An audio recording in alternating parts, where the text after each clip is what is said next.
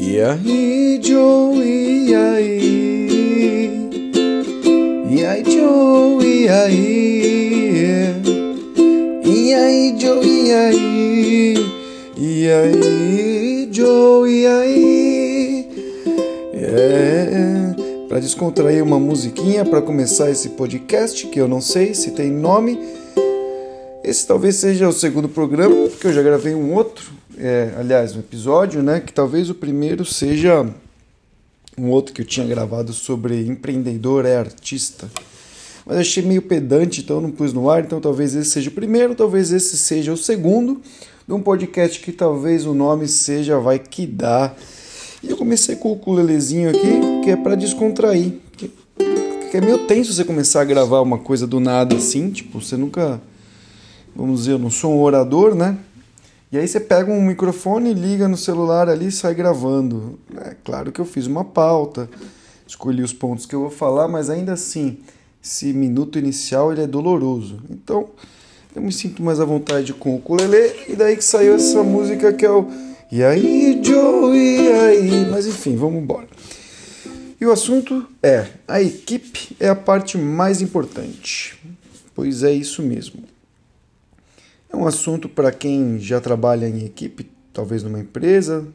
Também é um assunto que pode servir para quem está começando uma startup ou está com uma ideia de, de começar um negócio, ou alguém que já tem um negócio há um tempo também e talvez erre num ponto fundamental e nem perceba, porque é, que é a equipe, que são as pessoas. E o que me incentivou a fazer esse episódio hoje, eu estava ouvindo o podcast do Gary Vee. Se você não conhece, fuça lá que é muito bom acho que chama é, Audio Experience, talvez, alguma coisa parecida.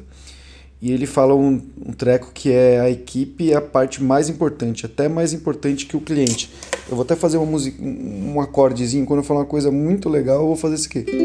A equipe é mais importante do que o cliente. Olha que foda. Pois é, e aí eu falei, nossa, eu concordo muito com isso, assim. Claro que, ah, o cliente, a alma, sei lá, do negócio, sei lá o que é a alma do negócio.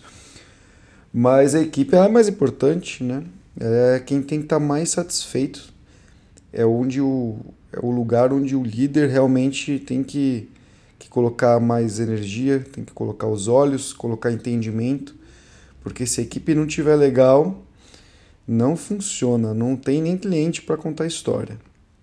E aí eu penso um pouco na minha história, quem, de, de, como empreendedor. Eu tenho uma escola de música que vai fazer já 15 anos. Tenho muito, muita alegria de ter começado super novo, empreender com 17 anos. E a gente hoje está abrindo mais uma unidade, uma escola de música que fica em São Paulo, tem 200 alunos. Eu comecei dando aula de música eu vejo que hoje algum, alguns parceiros de negócios que eu encontro em outros negócios, na escola de música, em outros também, que eu trabalho com marketing, eu vejo que, que essa questão de lidar com as pessoas é super difícil, é onde onde está o sofrimento mesmo, onde tem que estar tá a energia. E eu também sofro muito, né? Tem que, tem que pensar, tem que ter muita calma, tem que ponderar todo o tempo e cada dia é um desafio novo. Mas talvez por ter começado há mais tempo, e eu acho que esse é um dos motivos, não só ter começado há mais tempo, como ter percebido que esse era um ponto importante, ter buscado essa evolução, lidar com, com as pessoas, né, com a equipe. Eu tenha me desenvolvido legal nisso e hoje consigo até ter boas relações e ajudar as pessoas também que estão ao meu redor, estão fazendo um negócio, também lidarem melhor com, com as outras pessoas dentro do mesmo negócio. Como eu comecei dando aula de música, ou seja, era um professor, e aí os funcionários que eu tive, os primeiros ali, eram professores de música, foi um, uma transição bem orgânica, porque como professor eu sabia o que era um pepino, o que era um problema, o que dava certo, o que me incomodava, então quando começou a aparecer eu precisar de professores, que eu não dava mais conta de dar aula por conta da quantidade de alunos, eu fui migrando para outras áreas do negócio, mas aquela as dores do professor elas estavam em mim. E eu consegui lidar com isso, acho que de uma forma bem legal.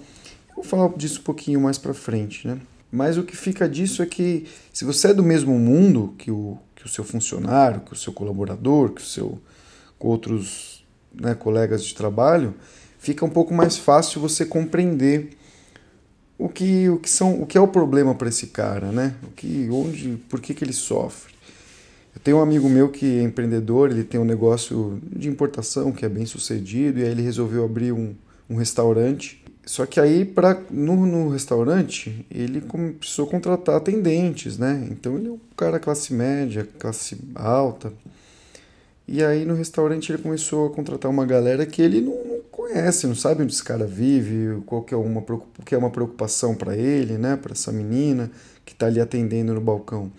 E esse cara começou a enfrentar um, dificuldades grandes, porque não é só remunerar uma pessoa pagar bem que a pessoa está ali e vai abraçar o cargo, o trabalho. A gente sabe que não é verdade, é um, é um assunto até bem batido, esse ainda mais para as gerações mais novas, que cada vez mais buscam fazer parte, elas querem criar. A gente, a literatura sobre isso ela é muito ampla, né? Então fica claro que as pessoas é, abaixo aí de 40 anos principalmente, porque eu digo abaixo de 40 anos porque as gerações um pouco mais antigas já estavam um pouco mais acostumadas com esse pós, com esse treinamento pós-revolução industrial de estar na esteira de trabalho, apesar de não estar muito feliz, mas elas meio que aceitavam isso. Ah, vou trabalhar, ganho meu salário e tenho estabilidade. Mas a gente, né, o pessoal abaixo de 40 anos, 50 anos, já entende que nem aposentadoria direito dá para contar. Então, qual é essa troca, né? Eu dou a minha vida, vou todo dia ali trabalhar, você me dá dinheiro e acabou? Quer dizer, eu só como. É uma troca que fica assim, né, cara? A não sei que você realmente esteja num momento de muita necessidade, de fome, quer, puta, preciso pagar meu aluguel e me alimentar, que é ali o Maslow piramidizona ali, primeira, primeiros níveis, né? Quando você passa disso, quando um funcionário seu passa disso, um colaborador, já fica mais difícil reter um, um, uma pessoa bacana, porque ela quer, não é só você pagar e garantir a comida e o aluguel que ela vai estar com você ali. Ela precisa de outras coisas, entre elas entender o propósito da empresa, acreditar no que está sendo oferecido, perceber que ela está criando alguma coisa também, ela tem que estar envolvida, né? E a palavra que melhor traduz todo um cenário complexo de, de coisas que a pessoa precisa sentir é empatia. empatia. É isso, é, é a pessoa, é a gente entender o outro, né? A gente, as maiores brigas da humanidade está no não entendimento, está na falta de comunicação, você não entender o ponto de vista do outro. Então, a partir do momento que você conhece quem é essa outra pessoa, qual é a vida dela, onde qual, como é a casa dela, onde ela come, quem são os amigos, o que, que ela faz na hora de lazer. Fica mais fácil você conversar com ela e oferecer até espaços para que ela possa buscar o que é, o que é valor para ela. Então, empatia para entender o que é valor, para que se crie espaços onde você possa oferecer recursos para ela conquistar esse valor para ela, né? E aí ela vai atrás e conquista o valor e aí ela entra para o time mesmo e fica com você ali, né? Faz parte, faz parte da história. É o que eu vivo lá na, na escola de música. Então eu consigo, a gente conseguiu entender o que, qual, quais necessidades básicas ali o professor de música precisa, né? Então, por exemplo, se você pensar num, num professor que dá aula numa escola tradicional, né? Uma escola, uma escola qualquer de música, não desmerecendo, numa outra escola qualquer de música, ele, ele ganha por aluno geralmente, né? Então o que acontece com a galerinha que tem entre quem faz aula de música tem entre 10 e 15 anos. Aí chega dezembro, janeiro, julho, que a molecada vai viajar, não paga escola, né? Geralmente pagam as mensalidades mensalmente, como o nome sugere. E aí o professor não ganha. Então, enquanto está todo mundo ali fazendo compra de Natal em dezembro, o professor de música ele além de não ganhar o 13 terceiro, ele às vezes não está ganhando dezembro, não vai ganhar janeiro, que o aluno dele está viajando, a escola não está pagando, porque o aluno também não pagou. Então esse aluno vai voltar lá no final de fevereiro, o cara vai receber em março, depois no final de março, abril, o salário, fica complicado. Então, por exemplo, entendendo esse universo, essa, essa realidade, foi possível, por professor, foi possível, no caso do meu negócio, fazer um sistema ali de contrato com aluno que pudesse preservar o professor, ou seja, não dá para fechar um plano mensal, porque não dá para o cara fazer quatro meses de aula e depois vai embora e larga o professor em dezembro, né, em novembro e dezembro. Então foi um, uma, um período difícil de transição, mas a gente fez a transição e o aluno tem planos semestrais ou anuais.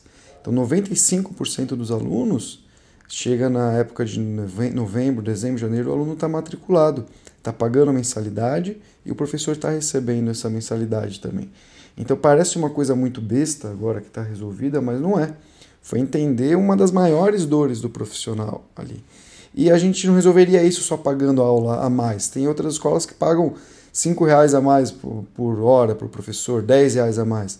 Mas não é isso que vai resolver o problema dele. Você precisa entender exatamente onde está o pepino para poder oferecer um recurso, uma possibilidade ali de benefício, exatamente onde está o problema do cara. E para isso você tem que ter empatia, você tem que conhecer quem é esse cara e o que ele está sofrendo. Então, é por isso que quanto mais longe a liderança está dos níveis de operação e de gerentes ali, né, de, de gerenciamento, fica mais caro conhecer esse cara, porque um líder ali, o CEO Foles Laberts, que está não sei quantos níveis de, de distância de um funcionário ali na fábrica, no chão, ele precisa do que? Ele precisa de equipes de RH, de treinamento, de psicólogos, de benefícios para poder analisar essa galera toda, que são muitos funcionários. Então, numa empresa, quanto maior a empresa, mais difícil fica isso. Então, isso é uma coisa maravilhosa para pequena empresa. O cara que está começando a empreender agora, ah, vou fazer uma lojinha de troca de, sei lá, eu de games, de, de jogos para PS4 com meu amigo. Vou alugar um standzinho. E aí vou ter um funcionário. Pô, fica fácil, cara, porque você tá ali com o cara todo dia. Eu vou abrir um cafezinho. Você está com as pessoas ali, é você conversar com a pessoa, entender o universo dela, ver o que, que é problema para ela e ajudar a resolver. Realmente entrar nesse problema, abraçar, aceitar o que é a dificuldade para essa pessoa. E às vezes para você até é mais fácil ajudar a solucionar isso e você naturalmente ao fazer isso vai trazer a pessoa, esse funcionário para mais mais próximo de você. Então um, um grande benefício do, da microempresa hoje é essa proximidade. É você estar tá junto com o cara, entender esse cara e poder continuar com a pessoa, com as pessoas todas, com esse cara e com essas minas, trabalhando todo mundo junto e se entendendo e oferecendo valor para essas pessoas. Ó, esse aqui foi o final de um, acho que de um, ah, sei lá, do nada. Eu vou só tocar porque eu quero. Tem outro cara também que eu, para mim é um, é um dos grandes líderes. A história minha história com ele é interessante porque eu estava um dia numa livraria, eu sou louco por bibliografias, e aí eu estava buscando alguma e tinha algum dos, é, dos empresários enormes, que eu acho muito legal também, né? Tem o do Carlos Wizard, que é muito boa, mas enfim, eu achei, na, nem, acho que foi no aeroporto, um livro lá chamado, tinha um subtítulo assim, é, Deixe meu povo ir surfar, Let My People Go Surfing, e o cara ali, o empreendedor, era o Yvon Chanard, e esse cara, ele é dono, né? Ele fundou ali a Patagônia, que vende roupas e materiais esportivos para pesca, camping. É uma empresa gigantesca e que, que existe uma fila de espera para as pessoas de pessoas que querem trabalhar lá na Patagônia. E eu me encantei muito com a história do, desse cara, né? Me vi muito ali na, no comecinho da, né, da minha história empreendendo com a minha escola de música, com meus amigos também que eram professores. E o Ivon, ele, ele começou a escalar, ele escalava, era um escalador na década de, de 50, 60, e não tinha muito material para escalada, e com os amigos dele ele começou a construir, forjar essas, esses martelinhos que ficam né, nas pedras, e enfim, foi dando prosseguimento ali com, com os materiais, a empresa cresceu muito. Mas desde o começo, os caras que estavam ali escalando com ele, os grandes amigos, foram os caras que, que fizeram parte da empresa. Né? E eu acho que essa, e essa é uma empresa que hoje é um exemplo em termos que ela começou várias coisas, por exemplo, ter um, como se fosse um berçário para as crianças, é, coisas que a lei americana não tinha, né, na década de 60, de, da, da mãe sair, a gestante poder ter um, alguns meses a mais de licença. E esse cara ele começou e ele escolhia fazer isso. Então eu acho que essas iniciativas dele de, vamos dizer, beneficiar, de dar espaço para um funcionário, de dar licença maior para a pessoa, de dar licença para o marido quando tem filho, quando vira pai, essas iniciativas eu acho que nascem com o que é o âmago do negócio, que é tô ali com meus amigos. Cara, o meu amigo ali que está sentado no escritório comigo o ano inteiro, teve um filho, não tem onde deixar o filho, eu preciso, né? E tá a mulher dele ali, pô, precisa arrumar um cantinho aqui para deixar essa criança. Então ele essa empatia, essa vontade de ajudar um amigo criou essa cultura toda que é a Patagônia hoje, que é uma história muito bacana, muito bonita. Eu recomendo muito esse livro, que eu não lembro o nome, mas Yvon Chanard com Y, aí Yvon, tá dada a dica. Então, vou finalizando esse podcast com esse assunto polêmico que eu quero dizer que as pessoas que trabalham com você ali são até mais são mais importantes, até não, são mais importantes que o próprio cliente. Porque são eles que vão estar tá, a sua equipe, o seu funcionário, o seu colaborador, está falando com o cliente, é o humor dele, é a alegria dele que vai ganhar esse cliente, que vai fazer a empresa prosperar. E para isso, então, é preciso entendimento, saber o que a pessoa passa, quais são os medos, os anseios, as agonias dela, para que você, como líder, como gestor, possa buscar recursos para oferecer vantagens reais para essa pessoa que está do seu lado, que faz parte da sua equipe, para que ela se fortaleça, para que ela queira continuar na empresa, para que ela fique feliz para que ela contagie com alegria os seus colegas, outros colegas que estão ali fazendo parte do todo, para que todo mundo contagie os clientes. E esse é um, é um ciclo que não pode ter fim.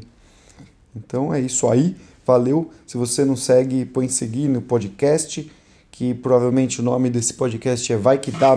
Agora a música é Vai Que Dá. E indica pra galera aí. E é isso mesmo, tá bom? Valeu, obrigado, até mais.